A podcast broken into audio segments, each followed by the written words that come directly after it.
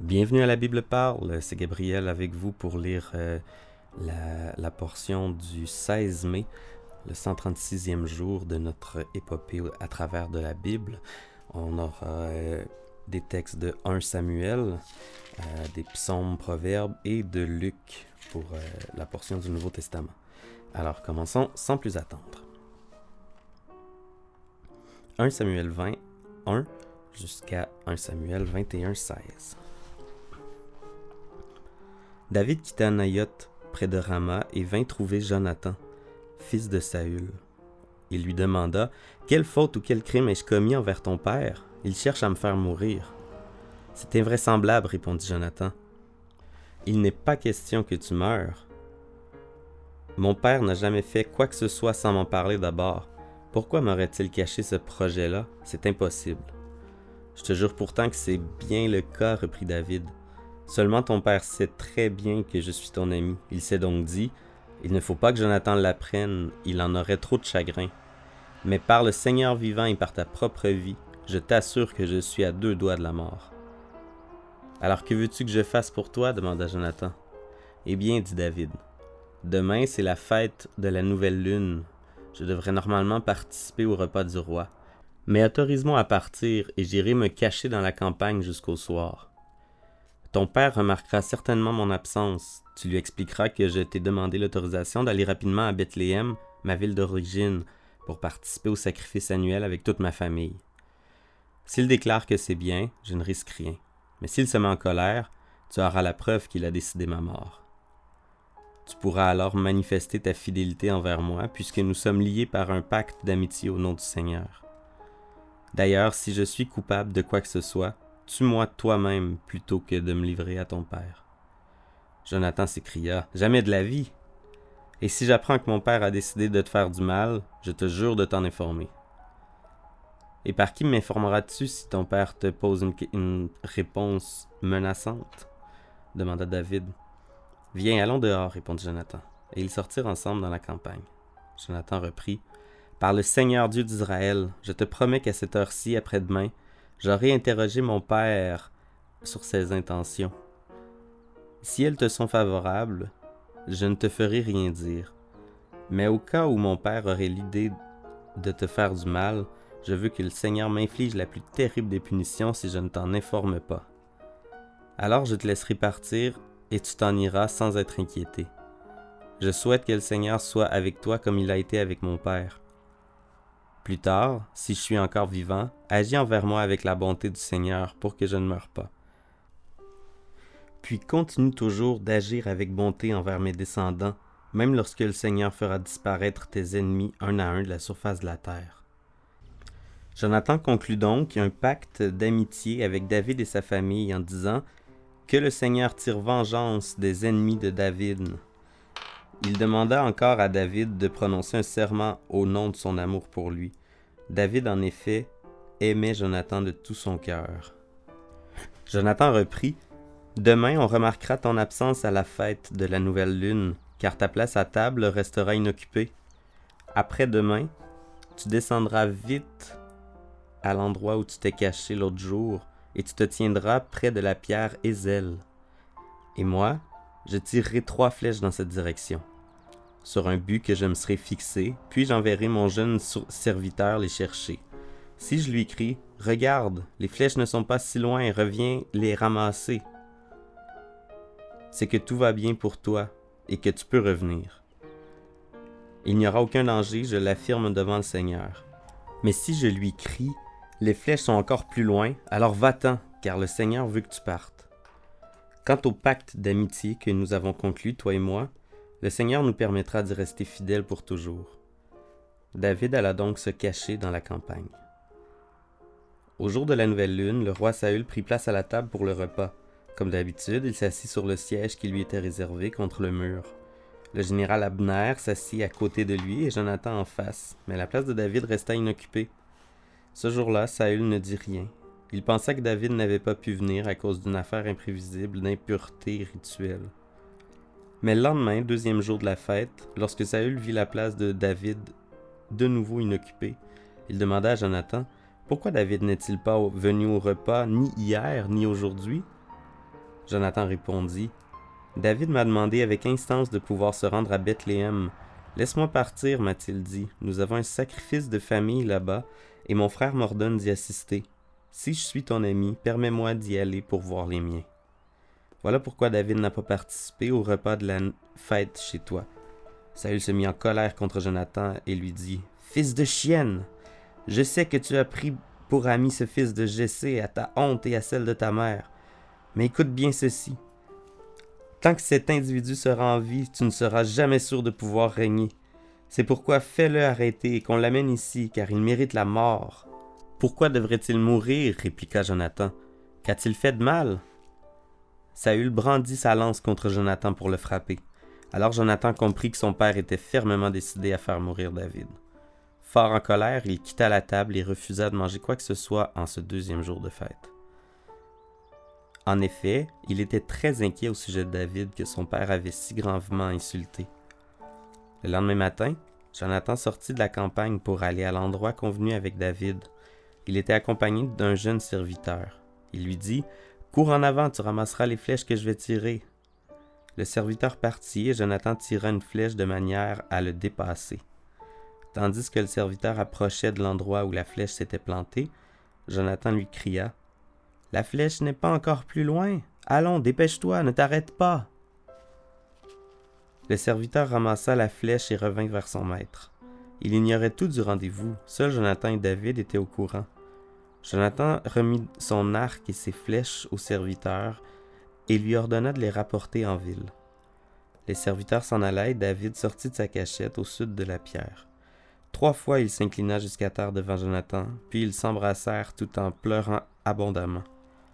Ensuite Jonathan dit à David, Vas en paix, et souviens-toi du, pacte d'amitié que nous avons conclu au nom du Seigneur, en disant que le Seigneur nous permette d'y rester toujours fidèles, toi et moi, et nos descendants après nous.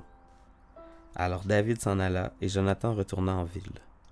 David se rendit à Nob, chez le prêtre Ahimelech, celui-ci vint tout inquiet à sa rencontre et lui demanda Pourquoi es-tu seul, sans aucun compagnon David lui répondit Le roi m'a donné un ordre, puis m'a dit Personne ne doit connaître la mission que je te confie.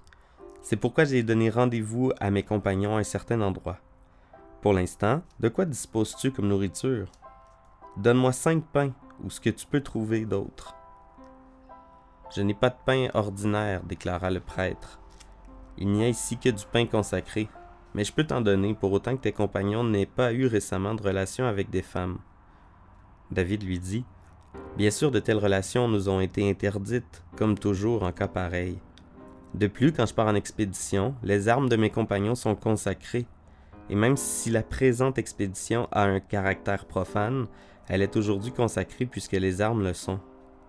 Alors le prêtre mit à David des pains consacrés, car il n'en avait pas d'autres. Ces pains avaient été offerts au Seigneur, puis retirés du sanctuaire pour être remplacés par des pains frais. Ce jour-là, un serviteur de Saül se trouvait au sanctuaire du Seigneur pour accomplir un devoir religieux. C'était un Édomite nommé Doeg, le plus robuste des bergers de Saül. David encore dit à Ahimelech N'aurais-tu pas ici une lance ou une épée? La mission du roi était si urgente que je n'ai eu le temps de prendre ni mon épée ni aucune autre arme. Il y a l'épée de Goliath, le Philistin que tu as vaincu dans la vallée du Térébinthe, répondit le prêtre. Elle se trouve derrière les habits sacerdotaux, enveloppée dans un manteau. Prends-la si tu veux, c'est la seule arme que nous avons ici. Donne-la-moi, répondit David, je n'en trouverai pas de meilleure. Ce même jour, David continua de fuir Saül et, se rendit chez Akish, le roi de Gath. les ministres d'Akish dirent à leur maître N'est-ce pas là David, le roi du pays d'Israël? C'est de lui que les femmes chantaient en dansant Saül a battu des milliers d'ennemis, David en a battu des dizaines de milliers. David ressentit la gravité de ses propos et eut très peur du roi Akish. Il adopta un comportement anormal devant les Philistins il se mit à divaguer parmi eux, à travers des signes sur les battants des portes, et à baver dans sa barbe. Akish dit à ses ministres Vous voyez bien que cet homme a perdu la raison. Pourquoi me l'amenez-vous?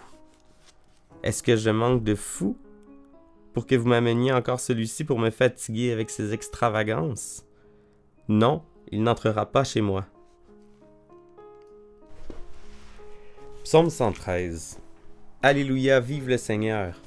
Vous qui êtes au service du Seigneur, acclamez le Seigneur ici présent. Oui, acclamez-le.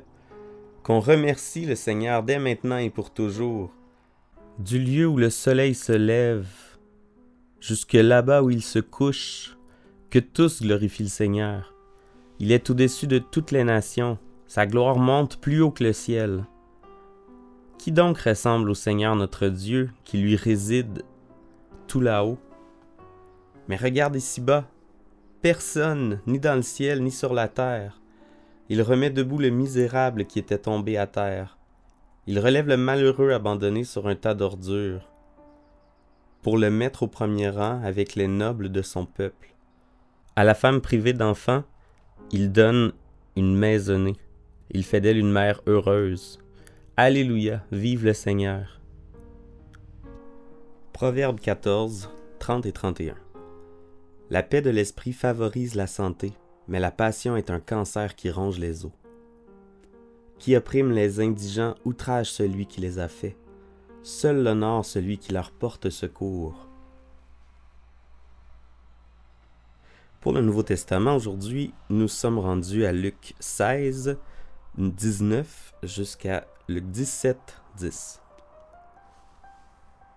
Il y avait une fois un homme riche qui s'habillait des vêtements les plus fins et les plus coûteux, et qui chaque jour vivait dans le luxe en faisant de bons repas. Devant la porte de sa maison était couché un pauvre homme appelé Lazare. Son corps était couvert de plaies, il aurait bien voulu se nourrir des morceaux qui tombaient de la table du riche. De plus, les chiens venaient lécher ses plaies. Le pauvre mourut et les anges le portèrent auprès d'Abraham. Le riche mourut aussi, et on l'enterra. Il souffrait beaucoup dans le monde des morts. Il leva les yeux et vit de loin Abraham et Lazare à côté de lui. Alors il s'écria Père Abraham, aie pitié de moi.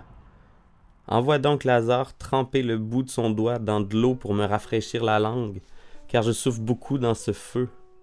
Mais Abraham dit, Mon enfant, souviens-toi que tu as reçu beaucoup de bien pendant ta vie, tandis que Lazare a eu beaucoup de malheur. Maintenant, il reçoit ici sa consolation, tandis que toi tu souffres. De plus, il y a un profond abîme entre vous et nous. Ainsi, ceux qui voudraient passer d'ici vers vous ne le peuvent pas, et l'on ne peut pas non plus parvenir jusqu'à nous de là où tu es. Le riche dit, Je t'en prie, Père, envoie donc Lazare dans la maison de mon Père, où j'ai cinq frères, qu'il aille les avertir afin qu'ils ne viennent pas eux aussi dans ce lieu de souffrance. Abraham répondit, Tes frères ont Moïse et les prophètes pour les avertir, qu'ils les écoutent. Le riche dit, Cela ne suffit pas, Père Abraham. Mais si quelqu'un revient de chez les morts et va les trouver, alors ils changeront de comportement. Mais Abraham lui dit, S'ils ne veulent pas écouter Moïse et les prophètes, ils ne se laisseront pas persuader même si quelqu'un se relevait d'entre les morts. Jésus dit à ses disciples, il est, inévitable qu'il y ait des faits qui entraînent les hommes à pécher. Mais malheur à celui qui en est la cause. Il vaudrait mieux pour lui qu'on lui attache au cou une grosse pierre et qu'on le jette dans la mer, plutôt que de faire tomber dans le péché un seul de ses petits. Prenez bien garde. Si ton frère se rend coupable, parle-lui sérieusement. S'il regrette son acte, pardonne-lui. S'il se rend coupable à ton égard sept fois en un jour et que chaque fois il te revienne et te dire je le regrette, tu lui pardonneras. Les apôtres dirent au Seigneur, Augmente notre foi. Le Seigneur répondit, Si vous aviez la foi gros comme un grain de moutarde, vous pourriez dire à cet arbre, ce mûrier, Déracine-toi et va te planter dans la mer, et il vous obéirait. Supposons ceci, l'un d'entre vous a un serviteur qui laboure ou qui garde les troupeaux. Lorsqu'il le voit revenir des champs, va-t-il lui dire Viens vite te mettre à table? Non, il lui dira plutôt Prépare mon repas, puis change de vêtements pour me servir pendant que je mange et bois. Après quoi, tu pourras manger et boire à ton tour. Il n'a pas à remercier son serviteur d'avoir fait ce qui lui était ordonné, n'est-ce pas? Il en va de même pour vous. Quand vous aurez fait tout ce qui vous est ordonné, dites, nous sommes de simples serviteurs, nous n'avons fait que notre devoir. Seigneur grand Dieu, tu règnes sur la terre, c'est toi qui as fabriqué l'univers, qui l'a créé de ta parole, de ton souffle. Merci Seigneur parce que tu es, tu es je suis. Tu es le verbe être en fait. Merci Seigneur parce que tu, euh, tu vois tout. Tu vois tout ce qui est euh, au fond de, nos cœurs. Mais euh, grâce à Jésus, tu nous pardonnes de, tout, de toutes les mauvaises influences qu'on qu'on laisse empiéter sur nous ou des, des péchés qui ne cessent de ressortir. Aie pitié, Seigneur, de nous. Pardonne-nous. Comme ta parole enseigne de, de pardonner à notre prochain euh, jusqu'à plusieurs fois par jour, tant qu'il dit euh, qu'il le regrette. Mais euh, je te demandais pardon, Seigneur, pour toutes nos fautes. Et aide-nous à les, à les identifier aussi pour qu'on on puisse les regretter, changer de comportement. Et euh, Seigneur, bénis, euh, bénis chacun d'entre nous dans, dans ce qu'on entreprend. Dirige nos vies, dirige nos pas, nos paroles. Fais de nous tes serviteurs qu'on puisse euh, faire grandir ton royaume sur la terre, autour de nous, dans notre entourage. Amen.